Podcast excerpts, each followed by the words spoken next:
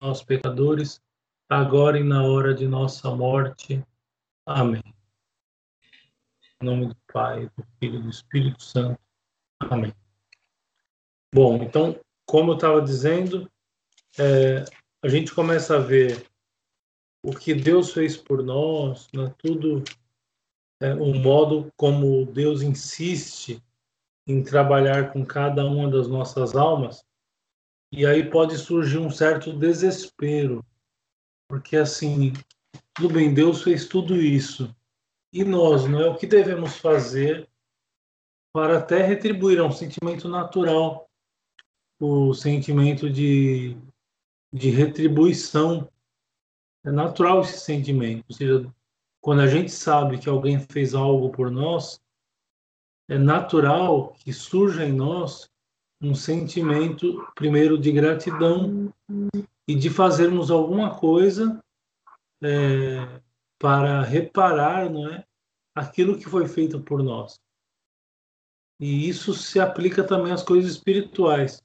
Então, nós tomamos consciência de como a Santíssima Trindade age, age em nós, não obstante as nossas dificuldades, as nossas fraquezas, os nossos pecados, de tantas vezes que nós nos afastamos dele, e o que fazer. Então, esse ponto vai tentar explicar, ou seja, quais são os nossos deveres, então, para com a Santíssima Trindade, que nós já vimos, vive em nós. Então, seguindo a leitura, 98. Quem possui dentro de si um tesouro tão precioso como a Santíssima Trindade, deve pensar nele muitas vezes. Ambulare com Deus intus, andar sempre com Deus. Ora, este pensamento faz nascer três sentimentos principais: a adoração, em primeiro lugar, o amor e, em terceiro lugar, a imitação. Então, ou seja, nós reconhecemos que existe um tesouro dentro de nós, que é a Santíssima Trindade.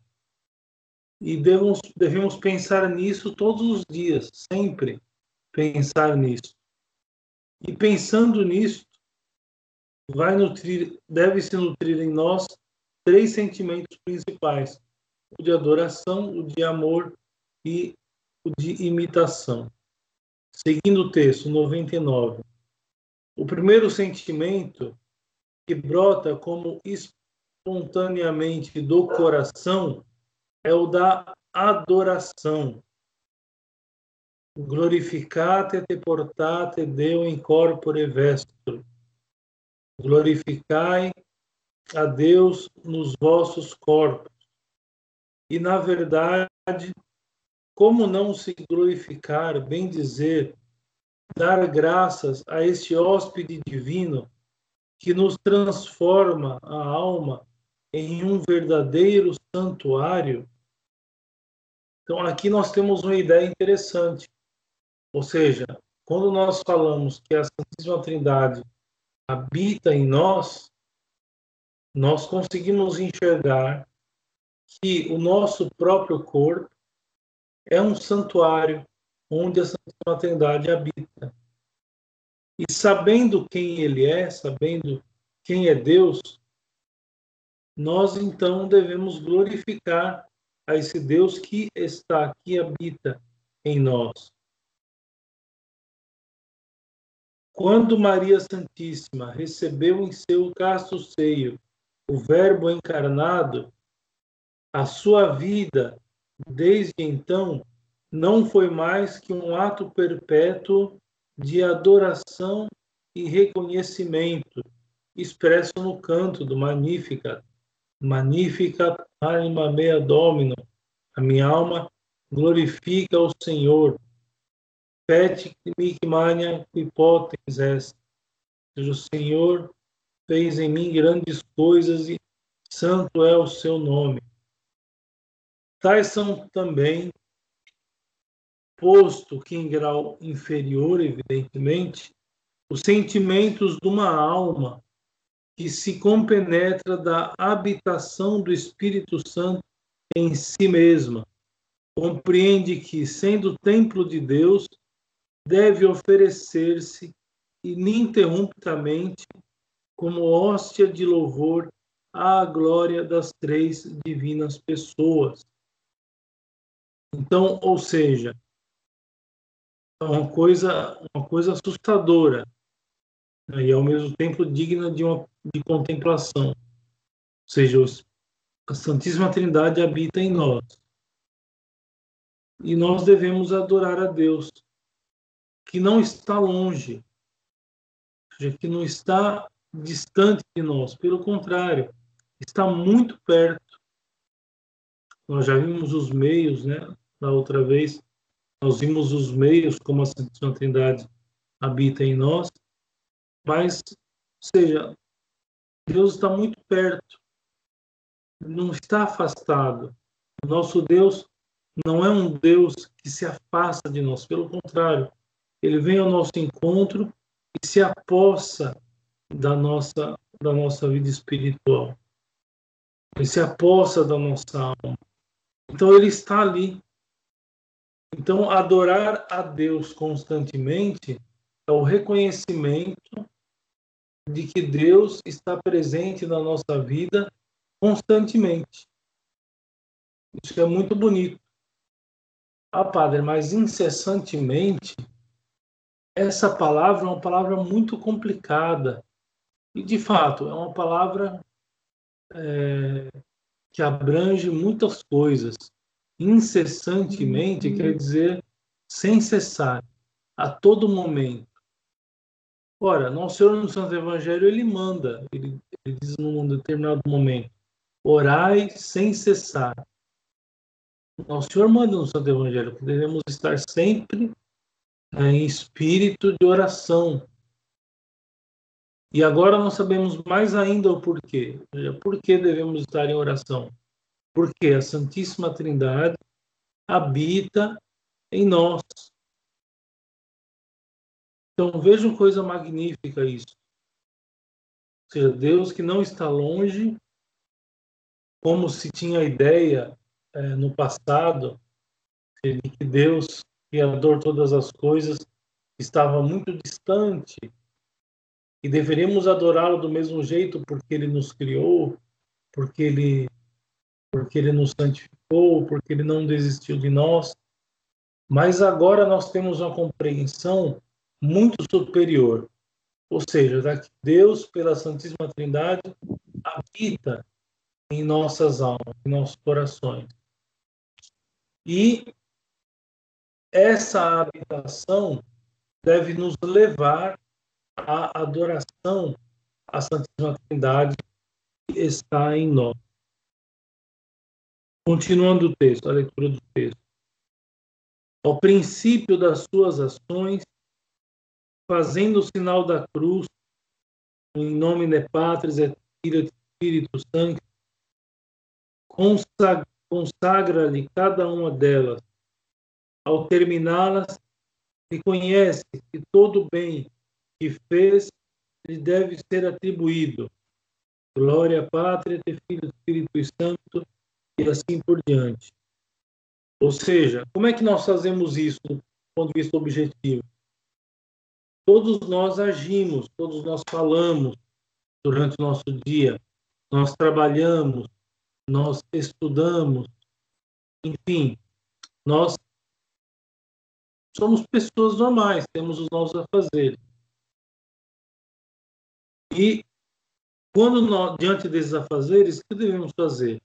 Cada ação que nós vamos fazer, devemos elevar o nosso coração a Deus. Aqui ele dá um exemplo, fazendo, por exemplo, o sinal da cruz antes de cada coisa a ser realizada na nossa vida. Quando terminamos agradecendo com glória Pai, glória ao Pai, ou seja, são atos pequenos, mas que reforçam em nós a presença da Santíssima Trindade como consequência daquilo que nós conhecemos, ou seja, nós sabemos, nós temos certeza Então, não é uma coisa duvidosa, ou seja, é certeza que a Santíssima Trindade habita em nós daqueles meios como nós já vimos. E habitando em nós, sabendo que ele habita em nós, e como nós temos uma mente muito evasiva, infelizmente, é, nós temos muitas dificuldades para ficar pensando em Deus 24 horas por dia, não é? Até oito horas por dia que seja seguidas, é difícil nós ficarmos o tempo todo pensando em Deus, embora não seja impossível e os santos nos mostram isso, mas pequenos atos, atos, pequenos atos como esse, fazer o sinal da cruz e rezar o glória ao Pai em momentos distintos do nosso dia várias vezes, ou seja, isso nos ajuda a, a fortalecer o nosso espírito de adoração à Santíssima Trindade que está em nós. Qual o problema que surge aqui? O problema que surge aqui, na verdade, sobretudo esse primeiro conselho de fazer o sinal da cruz a cada ação que nós vamos fazer, ou seja, nós damos aula, por exemplo, somos professores, então vamos começar a aula, fazemos o sinal da cruz. Ou então trabalhamos como qualquer meio, vamos supor, somos torneiros mecânicos. Aí chegamos lá para o trabalho, fazemos o sinal da cruz para começar. Enfim, qual o grande problema que surge daí? O orgulho, o respeito humano, que talvez nos impediria de agir, né? de agir deste modo. Fazer o sinal da cruz, embora seja um ato muito simples, é um ato que requer, sobretudo nos dias de hoje, uma coragem muito grande dos fiéis católicos. Vem aquela história, né? O que eles vão pensar de mim? Vão me achar que eu sou um louco, né? vão me taxar de, de beato, etc. e tal. Então é uma coisa que nós temos que vencer, né? essa vergonha de manifestar a nossa fé publicamente. Agora, se nós temos a, se a certeza nossa é tão grande, se nós temos uma certeza tão grande de que a Santíssima Trindade habita em nós, então a gente fala assim, ah, o mais importante não é os homens. Antes agradar a Deus que aos homens. Então os outros que se os outros que se preocupem com as coisas deles, ó. Eu vou fazer a minha parte. Mas veja que é um ato, o conselho que ele dá aqui é um conselho muito simples. Porque, como nós temos essa dificuldade de o tempo todo ficar pensando em Deus, fazer jaculatórios, etc. e tal, ao menos no início dos nossos trabalhos e no fim fazermos esses atos. Seja um sinal da cruz e um glória, Pai, um glória ao Pai. Continuando. Delicia-se a repetir as orações litúrgicas que celebram os louvores da Santíssima Trindade, o Glória in excelsis Deo, que exprime tão bem todos os sentimentos de religião para com as divinas pessoas e, sobretudo, para com o Verbo encarnado, os santos, que proclama a santidade divina, o Te Deum, que é o hino da gratidão, então, aqui ele dá conselhos de outras orações que nós podemos repetir durante os nossos dias. Então, da liturgia do domingo, nós temos o Glória, nós temos o Credo, nós temos os Santos, e nós temos o Agnus Dei, são as orações fixas da Santa Missa, e que nós, durante o nosso dia, poderíamos repetir em algum, em algum momento do dia, é, inclusive, tem, eu já vi alguns manuais de oração que, que aconselham essas, essas orações da missa, repetidas dentro da missa, logo na oração da manhã, por exemplo. Então, levantou, acordou, então já começa com o glória in excelsis Deus, dando glória a Deus, a Santíssima Trindade, os santos, reconhecendo a realeza de Deus três vezes santos em nós. O Tedeum, canto de agradecimento, geralmente o Tedeum se faz no final do dia para aqueles que adquirem o costume de rezá-lo, se faz no final do dia. Enfim, são outros meios, né? São orações simples que dá até para decorar, dá até para para ter decoro, porque todo domingo a gente vai à missa, então a gente a gente acaba decorando essas orações. Então nada custa nós repetirmos elas é, no nosso dia a dia. Continuando, em presença deste hóspede divino que por tão bondoso nem por isso deixa de ser Deus, reconhece a alma humildemente a sua inteira dependência daquele que é o seu primeiro princípio e último fim, a sua incapacidade de o louvar como ele merece. E nesse sentimento, une-se ao Espírito de Jesus, o único que pode dar a Deus a glória a que ele tem direito. É o Espírito que vem em socorro da nossa fraqueza, porque não sabemos o que havemos de pedir como convém. O mesmo Espírito, porém, ora por nós com gemidos inenarráveis, como está em Romanos, capítulo 8, versículo 26. Depois vocês podem procurar esse trecho aí de Romanos. Ora, aí a gente conclui. E diante dessas práticas, ou seja, nós fazemos o sinal da cruz quando vamos iniciar algum, algum ato do dia, nós fazemos o glória quando nós terminamos, nós acostumamos a rezar aquelas orações fixas da missa no nosso dia a dia.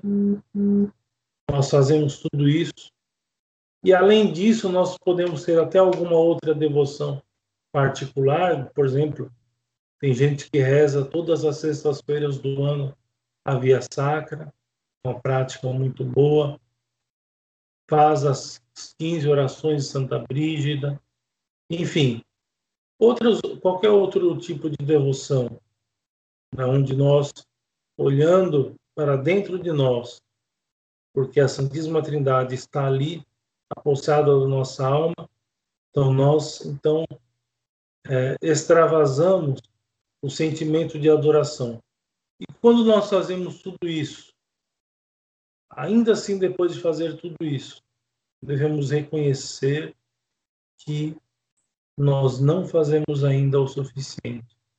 Devemos nos humilhar diante de Deus, nosso Senhor, e assumir que nós não fazemos ainda o suficiente. E aí devemos nos unir ao Espírito Santo, que colocará em nós as palavras adequadas, as palavras devidas para adorarmos melhor a Santíssima Trindade que está em nós. Ou seja, um reconhecimento de humildade. Fazemos tudo, ao menos nos esforçamos para fazer. E ainda que nós conseguimos, ainda, ainda que nós conseguíssemos fazer tudo, tudo aquilo que nos é aconselhado, ainda assim no final reconhecer que nós somos fracos, nós somos frágeis e que nós poderíamos fazer muito mais. E daí, então, pedimos socorro ao Espírito Santo, que nos ajudará a relevarmos a Deus aquelas preces que são mais devidas. Muito bem. Continuando.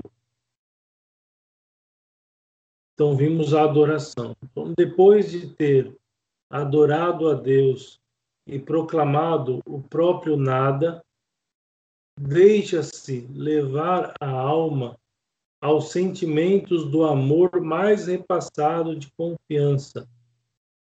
Com ser Deus de infinita majestade, inclina-se para nós como o pai mais amante para o seu filho e convida-nos a amá-lo, a dar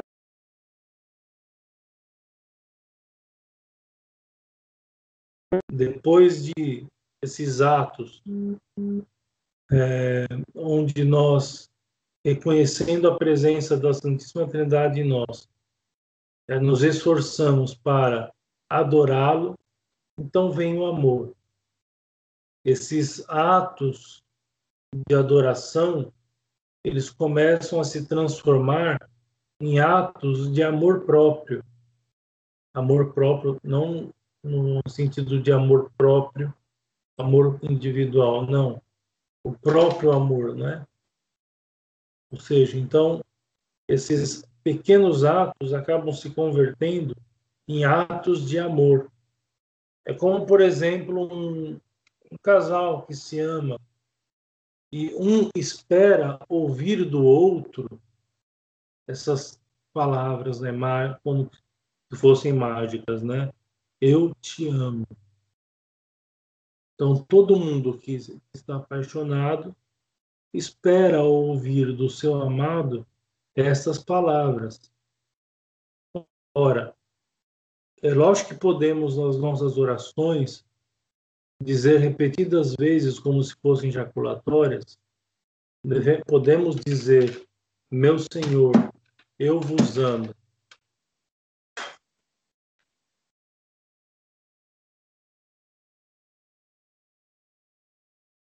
nós podemos dizer, né, várias vezes nas nossas orações, como uma jaculatória até, meu Jesus, eu vos amo. Meu Jesus, eu vos amo. Na hora das tentações, meu Deus, como eu vos amo. Agora, uma coisa é dizer, outra coisa é fazer com que cada, cada um desses atos né, de oração, de reconhecimento de adoração, se transformem aos poucos em atos de amor mesmo, de amor objetivo a Deus nosso Senhor. Não amor entendido como hoje, aquele sentimento banal, não. Aquele amor, aquele amor que nosso Senhor veio dar por nós. Não há maior amor do que aquele que dá a vida pelos seus amigos. É esse amor de que eu estou falando. É aquele amor que nos levaria à morte por causa de nosso Senhor Jesus Cristo. E aí, começando, começamos, por exemplo, com a coragem contra qualquer respeito humano, de, por exemplo, fazer o sinal da cruz. Quando passamos em frente a uma igreja, ou ao iniciar algum dos nossos trabalhos. Então começamos a ter coragem é quando esses atos, esses atos de reconhecimento de adoração passam a ser atos de prova de amor a Deus nosso Senhor. Este amor tem ele direto, perdão, este amor tem ele direito de o exigir imperiosamente.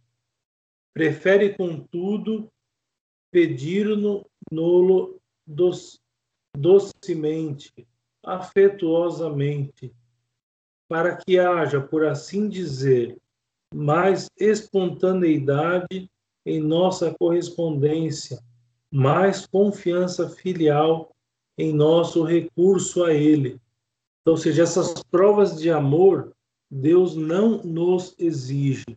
É de direito de Deus nós o amarmos. Nós devemos amar a Deus. Aliás, é o primeiro mandamento da lei de Deus. Amar a Deus sobre todas as coisas. Só que não é algo que ele nos exige forçadamente. Ele prefere que é, o amor seja uma correspondência, uma correspondência livre da nossa parte. Nós somos livres para amá-lo. Como não corresponder a tão delicadas finezas, a tão maternais solicitudes, com amor cheio de confiança. E aqui nós devemos olhar para trás, para aquilo que nós já vimos na outra aula, ou seja, a Santíssima uhum. Trindade está em nós. A Santíssima Trindade, ela se manifesta em nós. E conhecendo, vendo tudo o que Deus fez por nós, como não retribuí-lo com amor, um amor, um amor de confiança ainda mais. Será amor penitente para expiar as nossas tão numerosas infidelidades no passado e no presente. Seja, quando nós reconhecemos essa presença de Deus, o nosso amor será penitente, seja, vai surgir aquele. Nós ainda não chegamos na explicação dos graus da vida espiritual, mas já adiantando alguma coisa. Então, por exemplo, nós começamos a querer é, amar a Deus através de sacrifícios, né, fazendo mortificações, e às vezes com uma certa loucura, pensamos fazer mortificações até muito fortes. E daí vem um diretor espiritual para corrigir as nossas as nossas loucuras. Então, o nosso amor será penitente quanto mais nós reconhecemos a presença da Santíssima Trindade em nós, ou seja, nós queremos nos penitenciar, nós agravamos tanto a Deus, nós somos tão pecadores, nós somos tão fracos. E ainda assim Deus é tão bom conosco. Deus nunca nos deixa faltar nada, inclusive a si mesmo, as três divinas pessoas que habitam em nós. Então nós queremos fazer penitência. Queremos provar a Deus que o amamos através da penitência. amor reconhecido para dar graças a este insigne benfeitor, a este colaborador dedicado que nos cultiva a alma com tanta solicitude, mas, sobretudo, amor de amizade, que nos fará conversar docemente com o mais fiel e generoso dos amigos, e abraçar todos os seus interesses, procurar a sua glória, fazer glorificar o seu santo nome. Não será, pois, mero sentimento afetuoso, será amor generoso, que vá até o sacrifício e esquecimento de si mesmo, até a renúncia da vontade própria pela submissão aos preceitos e conselhos divinos. Então, ou seja, começa esse amor como uma espécie de manifestação da nossa parte é, de reparar, de reparar tudo aquilo que nós temos feito de mal, do pecado que nós temos praticado, enfim, começa por aí. Só que esse amor, com o tempo, ele acaba se transformando naquele amor onde deve chegar, que é o ápice do amor, que é o amor de chamado amor de amizade. Nosso Senhor diz o Santo Evangelho: já não vos chamo servos, chamo-vos amigos. Então, ou seja, quando é que surge isso? Quando a nossa alma está num grau de intimidade muito elevado para com Deus. É aquele grau de intimidade que nós vemos é, nos santos. Tem aquela historinha magnífica é, da história de São Felipe Neri. São Felipe Neri estava indo ver um doente, e aí nisso veio uma senhora e procurá-lo, né, dizendo assim, olha, vai ver o meu filho, ele está nas últimas, etc e tal. Então, São Felipe Neri ficou daquele jeito, ele vai em um, ele vai em outro. Aí ele acabou decidindo ir nesse que ele já havia marcado, olhou para a senhora e disse assim, olha, vai até ali o sacrário, diga a Nosso Senhor que o Padre Felipe mandou que o seu filho ficasse curado. Imagine só. A senhora foi lá e obedeceu o santo, e o filho dela foi curado. Olha que grau de intimidade. Isso é uma coisa impressionante. Ou seja, é, os santos eles acabam adquirindo um grau tão íntimo com Deus nosso Senhor que ele trata com eles como seu amigo íntimo. É o Santo Evangelho, não os chamamos mais de servos, mas de amigos. Reconhecer, reconhecer a Deus, reconhecer-se diante de Deus como servo é uma coisa boa. Reconhecer-se diante de Deus é como escravo é uma coisa boa também. Reconhecer-se diante de Deus é, como um simples nada é uma coisa boa também. Agora, reconhecer-se reconhecer-se diante de Deus como um amigo íntimo, isso é elevadíssimo. Isso é muito elevado. Isso não é para muitos, não. Isso pode ser que seja para muitos um dia.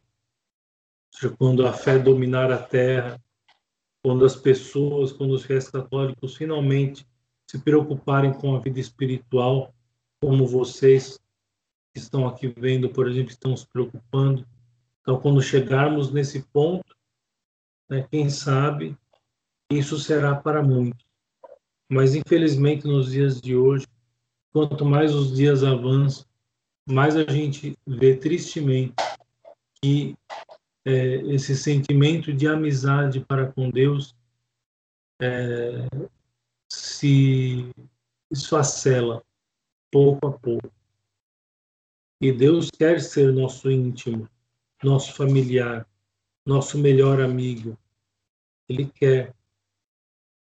Agora, nós queremos esse grau de afetuosidade, porque para querer esse grau de afetuosidade, isso exige de nós muitas coisas. Já não é, um, não, é, não é uma coisa assim tão simples. Exige-se de nós uma vida espiritual muito forte. Exige de nós uma vida espiritual muito elevada. E nós estamos prontos para isso. Ou seja, nós queremos este grau de amizade para com Deus. Bom, esperamos que sim, pelo menos nós que estamos aqui fazendo esses estudos, nós queremos chegar nesse nível. Continuando. Terceiro, este amor levar-nos a, pois, a imitação da adorável Trindade, na medida em que esta é compatível com a fraqueza humana. Filhos adotivos de um Pai infinitamente santo, templos vivos do Espírito Santo, compreendemos melhor a necessidade de respeitar o nosso corpo e a nossa alma. Então começa por aí. Então, ou seja, nós já fazemos aqueles atos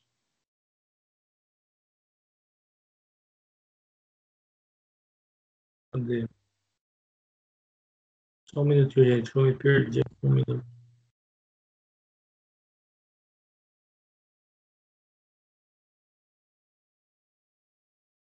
Muito bem. Então, ou seja, nós é, já reconhecemos a, a Santíssima Trindade que habita em nós, nós passamos por aquela fase de rezarmos, de vencermos o respeito humano, etc. e tal, nós passamos pela fase da adoração, então, seja, reconhecendo que a Santíssima Trindade habita em nós, nós o adoramos. E agora nós imitamos a nosso Senhor. Nós nós fazemos com que nosso Senhor, que a Santíssima Trindade até no geral, a Santíssima Trindade é o nosso modelo de vida. E como é que começa isso? Então começa quando nós começamos a respeitar, vimos a necessidade, nós vemos, compreendemos melhor a necessidade de respeitar o nosso corpo e a nossa alma. Nós sentimos essa necessidade de respeitarmos o nosso corpo e a nossa alma. Ora, se o nosso corpo é templo do Espírito Santo, nós não vamos fazer com o nosso corpo qualquer coisa. Nós não vamos usar qualquer tipo de roupa. Nós não vamos agir de qualquer modo diante dos outros. Nós não vamos falar com as pessoas de qualquer modo. Até nisso nós temos que pensar. Porque nós respeitamos a nossa alma e o nosso corpo, pois a Santíssima Trindade habita em nós. Era esta a conclusão que o apóstolo inculcava aos seus discípulos. Não sabeis que sois templo de Deus e que o Espírito e que o Espírito de Deus mora em vós? Se algum, pois, violar o templo de Deus, Deus o destruirá, porque o templo de Deus é santo, e esse templo sois vós. Magnífica essa frase de São Paulo e dá para várias meditações, várias contemplações seguidas. Já não sabeis que sois templo de Deus e que o Espírito Santo mora em vós e São Paulo, quando diz isso, ele diz isso com uma anátema. Ele diz: Se algum de vós, pois, violar o templo de Deus, Deus o destruirá. Olha, tão grave é violar o nosso corpo. A experiência prova que não há para as almas generosas motivo mais poderoso que aquele para as desviar do pecado e excitar a prática das virtudes. Ou seja, não existe motivo para nós que conhecemos, não existe motivo para nós conhecemos e sabemos que o Espírito, que a Santíssima Trindade habita em nós, não existe motivo para nós violarmos o nosso corpo. Não existe. Pelo contrário, existe motivo que nos leva a crer que cada vez mais devemos, na verdade, nos excitar à prática da virtude e não o oposto. Ou seja, conclusão lógica, não seja, eu sei que a Santíssima Trindade habita em nós, logo eu vou pecar? Não. Não é essa a lógica. Agora, tem que haver uma convicção muito forte. Tem que ser uma convicção verdadeira. Quanto mais verdadeira é esta convicção, mais nós tendemos a respeitá-la. Qual é o grande problema dos nossos dias? O grande problema é que a sociedade moderna formou católicos é, frajutos, para não dizer outra coisa, católicos moles, né, católicos. Bom, vamos parar por aqui. Melhor. Vamos ficar com a moleza. a sociedade moderna formou católicos moles a tal ponto de que os católicos não têm esse reconhecimento tão forte nas suas almas. Então, se você perguntar para qualquer católico que sai da missa, se a Santíssima Trindade habita nele, ele vai até dizer que sim. Ele vai dizer assim, sim, nosso corpo é templo de, é templo de Deus, nós somos templos do Espírito Santo, sim. Isso é uma afirmação bíblica. Tá bom. E aí, como é que anda a nossa vida de pecado? Porque uma coisa leva a outra. Se nós temos esta consciência e a nossa consciência ela é forte nesse, nesse aspecto, então deveria ser forte também na prática. Seja, nunca alguém que reconhece que a Santíssima Trindade habita em nós, nunca uma pessoa dessa poderia faltar com respeito ao próprio corpo. De modo algum.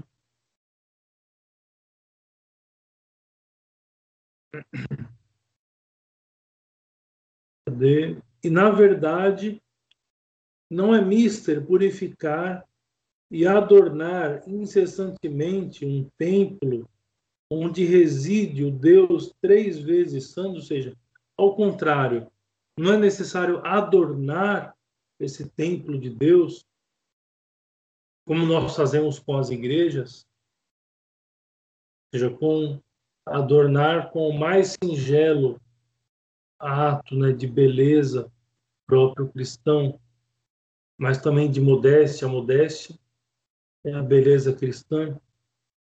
Demais, quando Jesus Cristo nos quer propor um ideal de perfeição, não o vai buscar fora da Santíssima Trindade. Sede perfeitos, diz ele, como vosso Pai Celeste é perfeito. À primeira vista, parece excessivamente elevado este ideal. Se, porém, nos lembrarmos que somos filhos adotivos do Pai e que Ele vive em nossa alma para nela imprimir a sua imagem e colaborar em nossa santificação, compreenderemos que a nobreza obriga e que é um dever aproximarmos incessantemente das divinas perfeições. Por quê? Porque quando Deus, quando o Senhor nos manda, sede perfeitos, como meu Pai Celestial é perfeito, sede santos, etc. e tal. Quando o nosso Senhor diz isso, nosso Senhor já tinha a convicção, já tinha a consciência de que a Santíssima Trindade faria parte estaria presente, ou seja, ali naquelas almas. Então, quando nós ouvimos esse, esse conselho do nosso Senhor, sede santos, sede perfeitos, é uma ordem. Nosso Senhor nos manda sermos santos, nos manda ser perfeitos. E aí, quando a gente olha essa ordem, fala assim, mas, poxa vida, eu sou tão imperfeito. Calma lá. Nós estamos tendo aquela visão de que Deus está longe, e que Deus está muito distante. Mas, na verdade, a Santíssima Trindade habita em nós. De tal modo que ser perfeito, ser santo, é muito, eu acho que não é fácil, mas é muito mais fácil do que nós imaginávamos. E, de fato, se Deus estivesse tão distante de nós, seria muito mais difícil do que ele estando muito perto. E ele está muito perto. Então, por isso a santidade, ela, embora seja ainda muito difícil, porque muitas vezes o caráter da nossa imperfeição é, se sobrepõe às demais virtudes, etc. Tal, ainda assim, a santidade, nós reconhecemos isso, ela é muito mais fácil do que nós imaginávamos. Porque a Santíssima Trindade habita em nós. E só por esse motivo. É, sobretudo, para praticar a caridade fraterna que Jesus nos pede tenhamos diante dos olhos este modelo perfeito, que é a indivisível unidade das três divinas pessoas, para que eles sejam todos um, como tu, Pai, o és em mim e eu em ti, para que também eles sejam um em nós.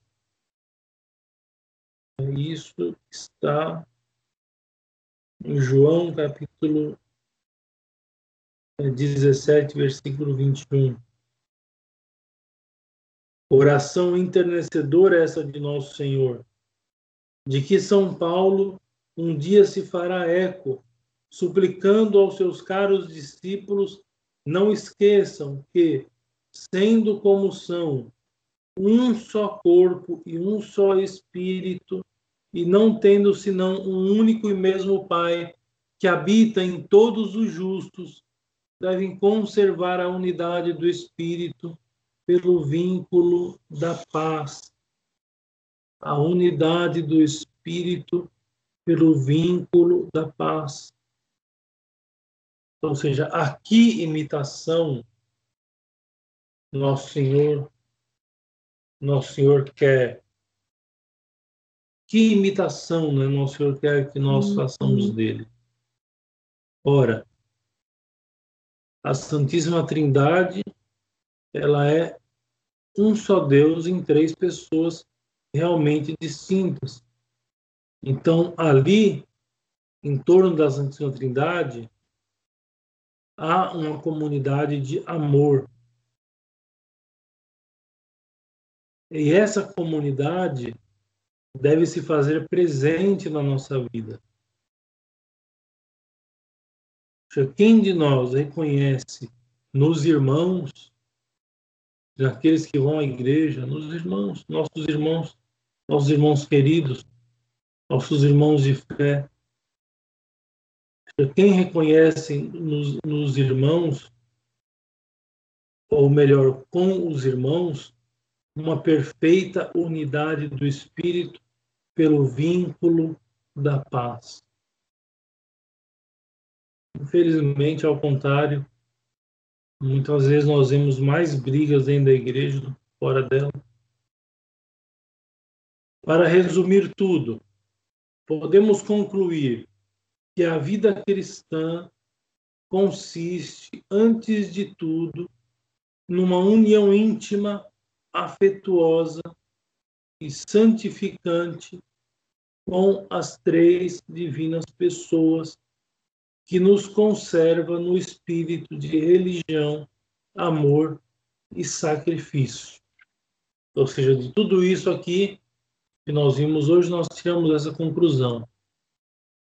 Para resumir, ele diz: a vida cristã consiste em, antes de tudo, numa união íntima, nós reconhecemos que a, Santíssima Trindade habita em nós, portanto, uma união, íntima, afetuosa, seja, nosso Senhor é nosso amigo e santificante. Essa união nos santifica com as três divinas pessoas, que nos conserva no espírito de religião, ou seja, é, sem essa união nós não podemos, podemos afirmar com todas as letras, não podemos ser bons católicos de amor e de sacrifício. E é isso. É, acho que por hoje é suficiente. Pode abrir os áudios para fazerem as suas perguntas, se as há.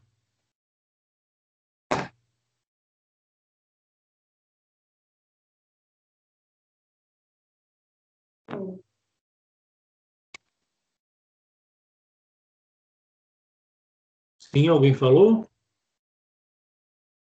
O padre, a Fabiana, tem uma frase que eu não entendi, está no 101, na letra C, é, que fala, que a frase é assim, a experiência prova que não há para as almas generosas motivo mais poderoso que aquele. Esse aquele se refere ao quê? Porque a frase anterior, o senhor disse se algum, pois, violar o tempo como de é que Deus... Começa, como é que começa a frase mesmo, Fabiana? Me. A frase anterior começa assim: se algum, pois, violar o templo de Deus, Deus o destruirá, porque o templo de Deus é santo, e esse templo sois vós. Aí tem uma frase em latim, e mais abaixo, que eu não compreendi, foi: a experiência prova que não há para as almas generosas é, motivo, entre motivo mais poderoso que aquele. Esse aquele se refere ao quê? Porque aquele eu só, só fiquei sem entender que é aquele para se desviar do pecado entendi, e entendi. a prática da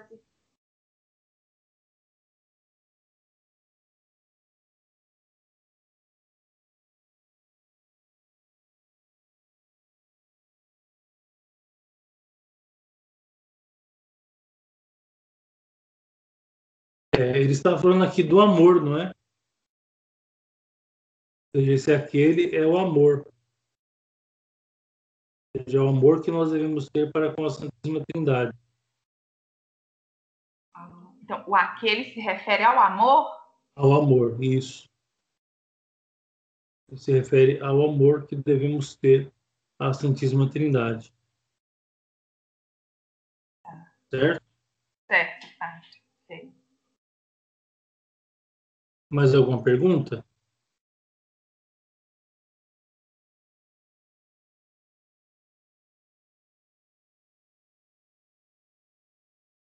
O Felício não está hoje aí ouvindo a gente? Felício deve estar refletindo. Salve Maria, Fábio. Feliz, tudo bom? Salve Maria, tudo bem? Tudo jóia. Estou estranhando que o senhor não fez nenhuma pergunta ainda? Ah, eu estou refletindo sobre essa questão da prática é, da vida católica dentro da igreja e uh, essa própria questão do, dos estudos, né? Porque eu, eu me deparei com, com várias coisas, né, que eu não sabia, mas eu vejo que tem um, um peso muito grande, uma importância muito grande a questão da prática diária da, da vida religiosa, seja nas orações, sejam nas penitências e tudo mais. Uhum. E, então, eu percebo que às vezes eu tenho uma preocupação muito grande com a questão de estudar, e eu vejo o quanto que isso é benéfico para mim, e às vezes eu eu acabo me olvidando desses hábitos é, que são essenciais para a vida católica. É, se o senhor pudesse comentar alguma coisa nesse sentido. Sim. Sim, é, o estudo é uma coisa importantíssima. Nós não podemos deixar de lado o estudo, sobretudo o estudo das coisas da fé. Não há dúvida disso. É, e ainda mais quando nós tomamos consciência, porque nos dias de hoje, né, a gente foi nós somos nós tivemos uma, uma péssima formação.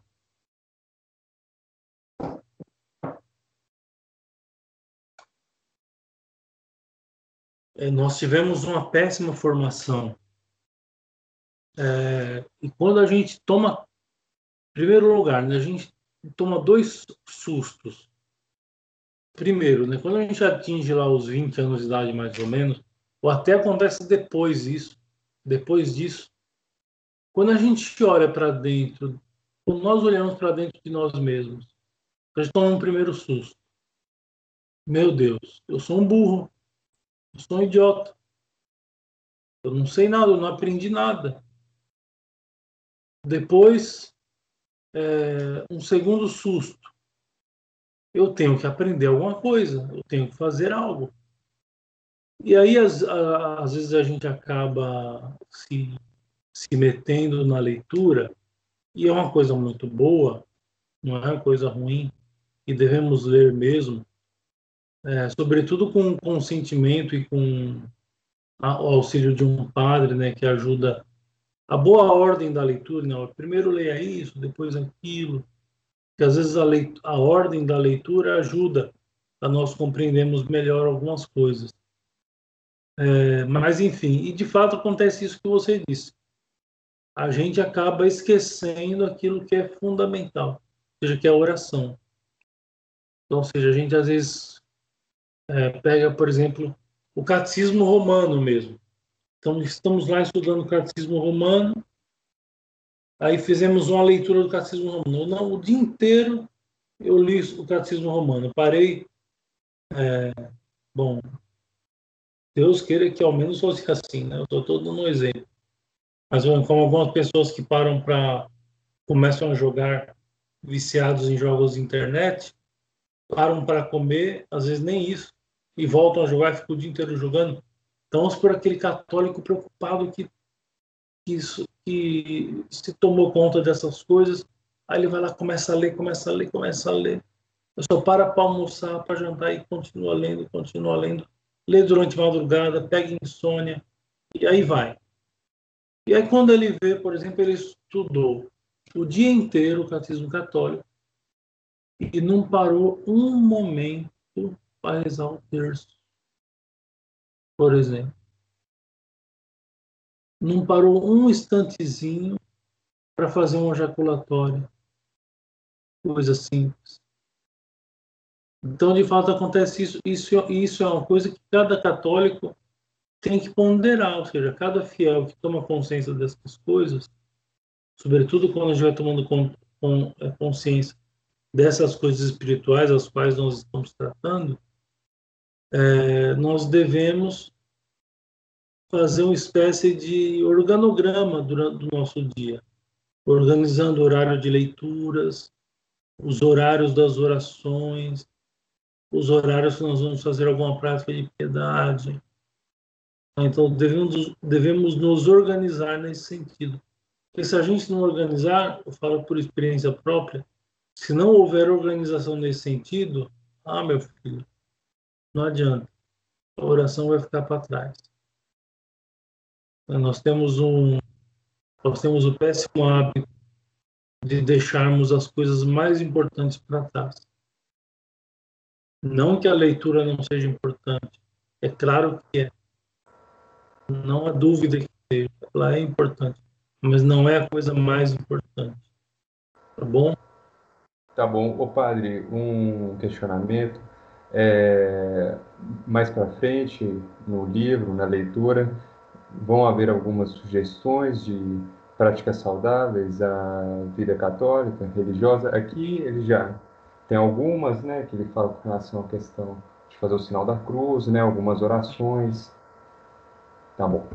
Haverá, haverá, haverá, aliás, não só um momento, mas vários momentos né, e como a teologia ascética e a cética ela exige o exercício, né? A cética é isso, né? É o exercício espiritual. Então ele vai ele vai colocar várias vários exercícios para serem feitos.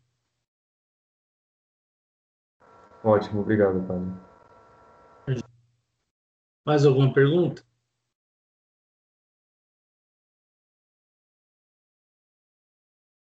Muito bem. Então, se não tem nenhuma pergunta, é, podemos encerrar o dia de hoje. E segunda-feira que vem nós voltamos, se Deus quiser, esse mesmo horário. Segunda-feira, nove horas da noite. Tá bom? Vamos rezar uma Ave Maria. Ave Maria, cheia de graça, o Senhor é convosco. Bendita sois vós entre as mulheres. Bendito é o fruto do vosso ventre, Jesus. Santa Maria, Mãe de Deus, rogai por nós pecadores, agora e na hora da nossa morte. Amém. São Felipe Neri, rogai por nós.